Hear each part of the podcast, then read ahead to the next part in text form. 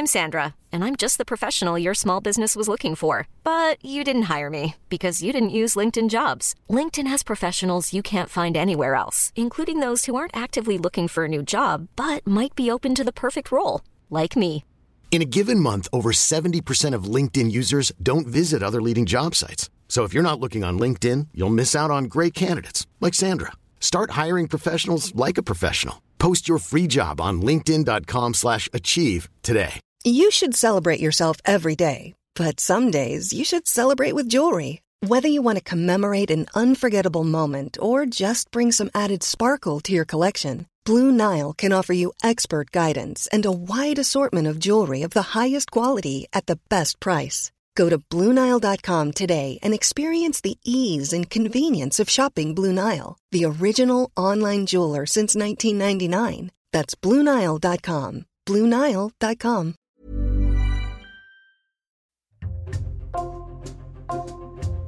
Bonjour, c'est Jules Lavie pour Code Source, le podcast d'actualité du Parisien.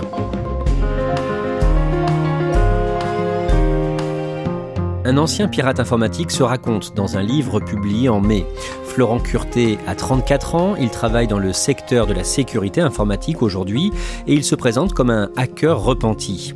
Quand il était lycéen, dans les années 2000, il s'était spécialisé dans l'utilisation et la revente de fausses cartes de crédit et dans le piratage de données bancaires, activité qui lui rapportait des dizaines de milliers d'euros chaque année.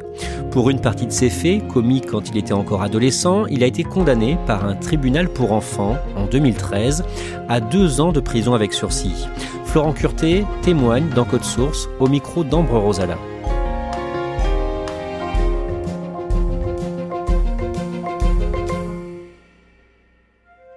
Florent Curté a 34 ans.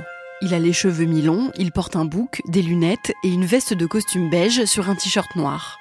Quand je le rencontre, il a l'air un peu réservé, mais il combat sa timidité pour me raconter son histoire. Florent est né en 1989 en région parisienne. Il grandit à la queue en Brie dans le Val-de-Marne avec ses parents et ses trois petits frères et sœurs dans un milieu plutôt aisé. Son père est ingénieur en bâtiment et sa mère conseillère d'orientation dans un lycée. Florent est un enfant un peu précoce. Il parle, marche et lit très tôt et dès l'âge de 5 ans, il est fasciné par l'ordinateur de son père. J'ai des souvenirs de voir mon père tapoter, tapoter. Lui, c'est vrai qu'il était beaucoup devant l'ordinateur et je pense que c'est ça aussi qui m'a un petit peu donné à cette passion.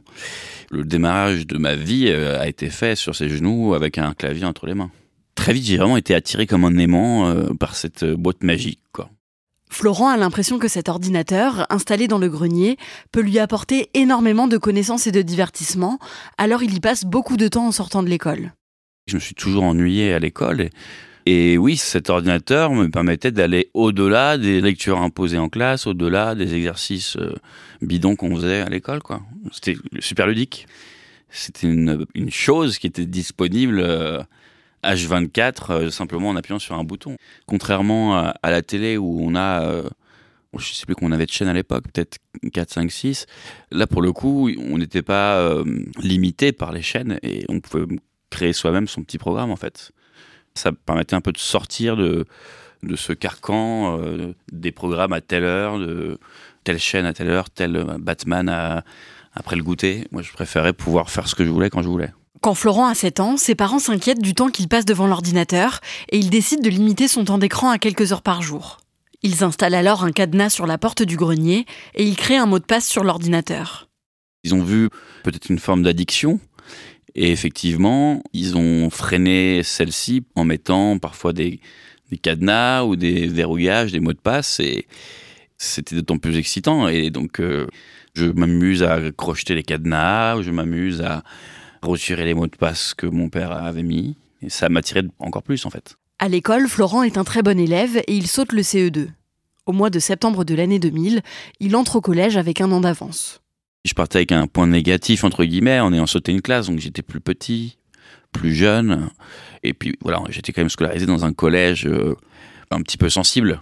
Donc euh, j'ai été la cible de harcèlement. Ça pouvait être du simple vol, ou la pression psychologique énorme, à parfois même d'être retenu euh, contre mon gré, des coups, voilà, de la violence en fait. La journée, Florent est le souffre-douleur de ses camarades. Alors le soir, en rentrant chez lui, il se réfugie devant son ordinateur jusque très tard dans la nuit, transgressant les interdictions de ses parents. Il traîne sur le Darknet, un réseau caché sur le web, et tombe sur un magazine en ligne illicite destiné aux hackers. C'est grâce à ce magazine qu'il apprend, à seulement 12 ans, à pirater des cartes téléphoniques ou des logiciels payants.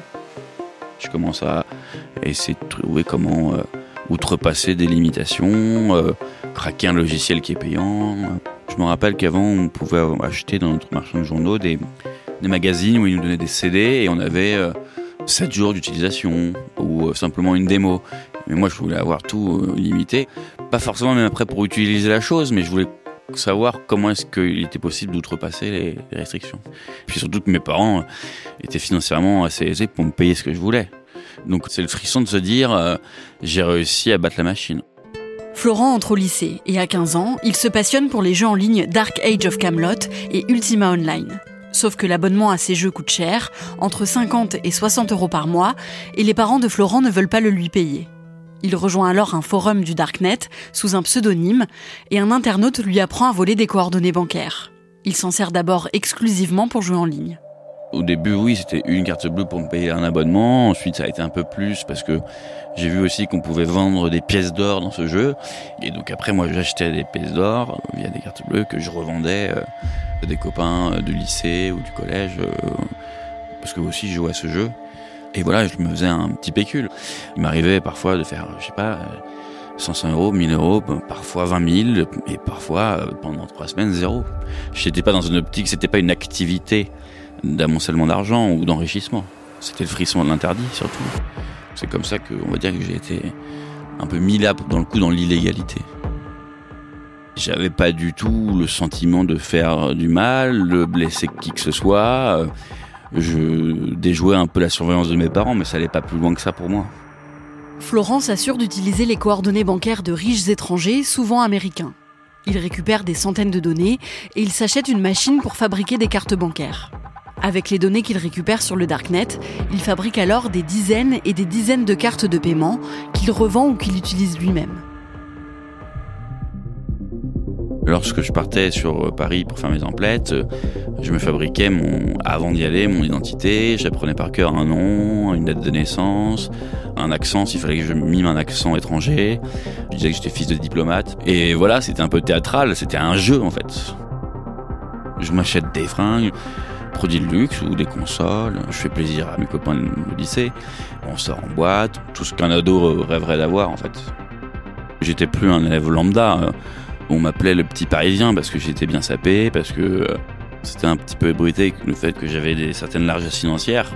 C'est plaisant, mais euh, je n'étais pas dupe non plus. Je savais très bien qu'on m'aimait pour une certaine chose.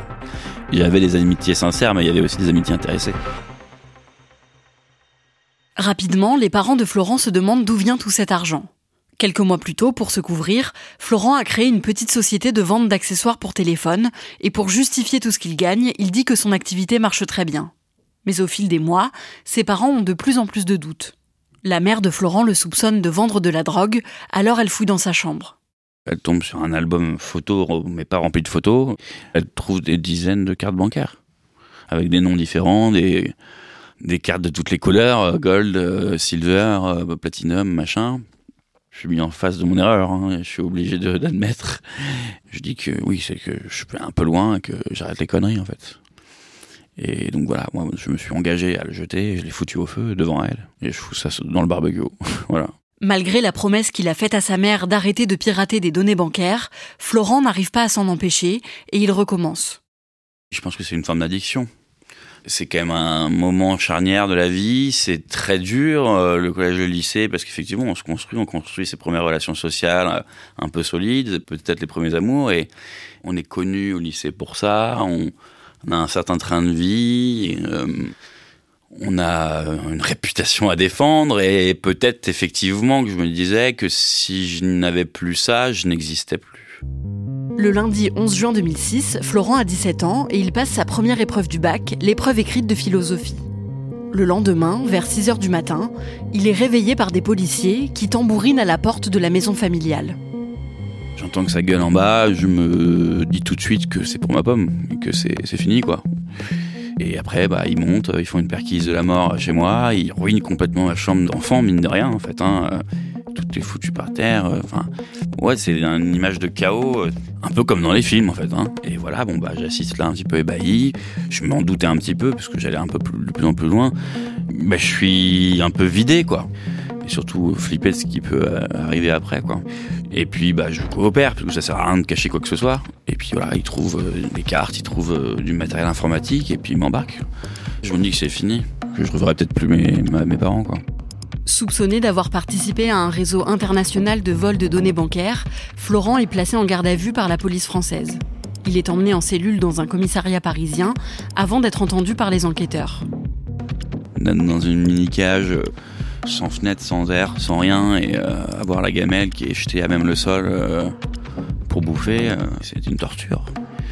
Mais après, sinon, pendant les auditions avec les policiers, ça se passait plutôt bien parce que je me suis rendu compte que ces gars-là étaient un peu comme moi. On avait tous la même passion de l'informatique, sauf que eux, étaient du bon côté et moi du mauvais. Pendant sa garde à vue, Florent coopère. Il passe ensuite devant le juge qui demande à ce qu'il soit emprisonné de manière préventive. Il est donc emmené à la prison de Nanterre avec d'autres détenus. On est parqué dans le fourgon pénitentiaire euh, sans fenêtre et on tourne dans Paris euh, pour arriver à Nanterre. On voit pas ce qui se passe et puis après voilà, ils ouvrent le fourgon et puis bam, t'as la prison quoi. Les murs extrêmement hauts, euh, on vous prend vos empreintes palmaires, on vous fait une, une, photo, on vous donne votre carte de détenu, on vous fout à poil, on vous on vous cherche un petit peu si on cachait pas des choses dans les parties intimes. Voilà, l'humiliation est extrême. En prison, Florent passe le temps en lisant, en dessinant ou en jouant au morpion. Il n'y a pas grand-chose à faire. Donc ça fait beaucoup réfléchir. Moi, ce besoin de contrôle que j'avais sur ma vie et sur les machines, je les avais plus du tout en prison, donc c'est un laisser-aller en fait. Et bon, bah voilà, on part sur sa famille, mais on pense aussi positif. On se dit euh, qu'on va peut-être réussir à s'en sortir et faire quelque chose de bien après. Ça me fait relativiser. Trois semaines après le début de sa détention préventive, Florent est convoqué par le juge. Comme il était mineur au moment des faits, il accepte de le libérer sous contrôle judiciaire le temps de l'instruction avec une condition stricte qu'il décroche son bac en septembre. Florent sort donc de prison en juillet et il retrouve sa famille dans le Val-de-Marne. Il passe l'été à réviser et en septembre, il se présente à la session de rattrapage du bac. Je l'obtiens, je suis très heureux, j'appelle ma famille, tout le monde est très heureux, tout va très bien. C'est pas comme si tout était terminé, mais globalement, voilà, c'est bon maintenant. Tu fais la paix avec toi-même, tu fais la paix avec tes parents et tu repars à mon pied. J'étais un féru aussi d'entrepreneuriat, de création de projets.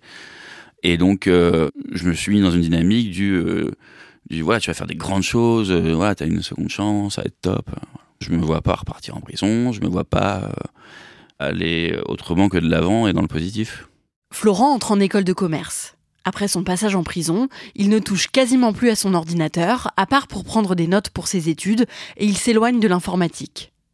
Cinq ans après son arrestation, Florent est convoqué au tribunal. Il a alors 23 ans, mais il est jugé en tant que mineur. Il risque jusqu'à 20 ans de prison. Et puis voilà, bah, je suis face à mes juges, quoi. Hein. effectivement, c'est impressionnant. On m'énonce les faits, on, pose des questions, l'avocat fait sa plaidoirie, et puis après, euh, je crois que j'ai eu à peine le temps de fumer une cigarette avec mon avocat, qu'on a été rappelé pour le délibérer. On serre un peu les fesses. Qu'est-ce que, de quoi je vais être puni? Et euh, bah, voilà, j'ai eu cette chance, euh, seulement euh, un an de sursis, un an de prison avec sursis, et une forte amende. C'est un soulagement.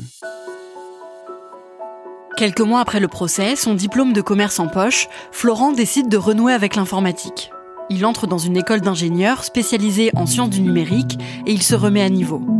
En 2015, à 26 ans, il devient pentester, un hacker éthique missionné pour prévenir les cyberattaques.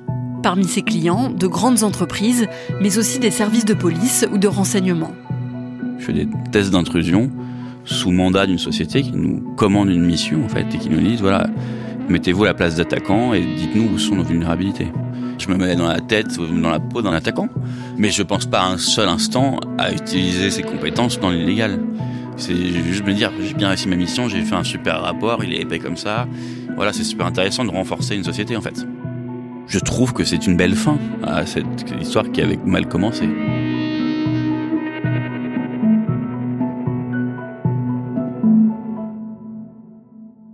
Florent Curté affirme évidemment aujourd'hui qu'il a arrêté euh, toutes ses activités illégales, mais est-ce qu'on peut vraiment le croire? Alors c'est difficile à dire, forcément dans ce genre de témoignage, on peut se poser des questions sur tel ou tel point de son histoire, probablement euh, parce qu'il ne peut pas tout dire. Euh, ce qui est sûr, c'est qu'aujourd'hui, il est mis en examen dans une autre affaire, et ça, il m'en a parlé de lui-même par souci de transparence. Dans son travail, il est régulièrement amené à servir de négociateur entre des cyberpirates et des entreprises dans des affaires de rançongiciel, et pour l'une d'entre elles, il est soupçonné d'avoir joué un peu pour les deux camps et d'avoir gagné une dizaine de milliers d'euros au passage. Lui affirme que c'est faux, qu'il est complètement repenti de ses activités illégales, et d'ailleurs il parle très ouvertement de cette affaire dans son livre. Son livre, Hack-moi si tu peux, mémoire d'un cyberpirate repenti, a été publié le 11 mai aux éditions du Cherche Midi. Pourquoi est-ce qu'il l'a écrit? Alors, il m'a expliqué qu'il avait écrit ce livre pour clore ce chapitre de sa vie et y mettre euh, littéralement un point final. Il m'a dit que l'écriture de ce livre avait vraiment été thérapeutique pour lui, que ça lui avait permis aussi d'expliquer euh, certaines choses à sa famille, qui a été très affectée par son arrestation et son passage en prison. Et il n'en avait jamais vraiment parlé depuis. Et donc, il m'a expliqué qu'avec ce livre, il avait pu expliquer à ses parents, à ses petits frères et sœurs, pourquoi il avait fait ça. Et puis, ce livre dans lequel il s'explique, euh, comme je le disais, très largement sur l'affaire dans laquelle il est mis en examen, c'est aussi peut-être euh, une manière de préparer le terrain en vue d'un éventuel procès. Alors aujourd'hui, est-ce que ses parents lui ont pardonné? Oui, complètement. Florent m'a dit qu'il avait euh, conscience qu'il leur avait fait vivre un enfer et qu'il avait fallu du temps, notamment euh, à sa mère, pour lui redonner sa confiance. Mais aujourd'hui, tout ça, c'est derrière eux. Il est très proche de ses parents et il m'a dit qu'ils avaient une très belle relation. Merci Ambre Rosala. Le livre de Florent Curté est intitulé Hack-moi si tu peux, mémoire d'un cyberpirate repenti. Il a été publié aux éditions du Cherche Midi. Code Source est le podcast d'actualité du Parisien. N'oubliez pas de vous abonner sur votre application audio préférée. Cet épisode a été produit par Clara Garnier-Amouroux et Thibault Lambert. Réalisation Julien Moncouquiole.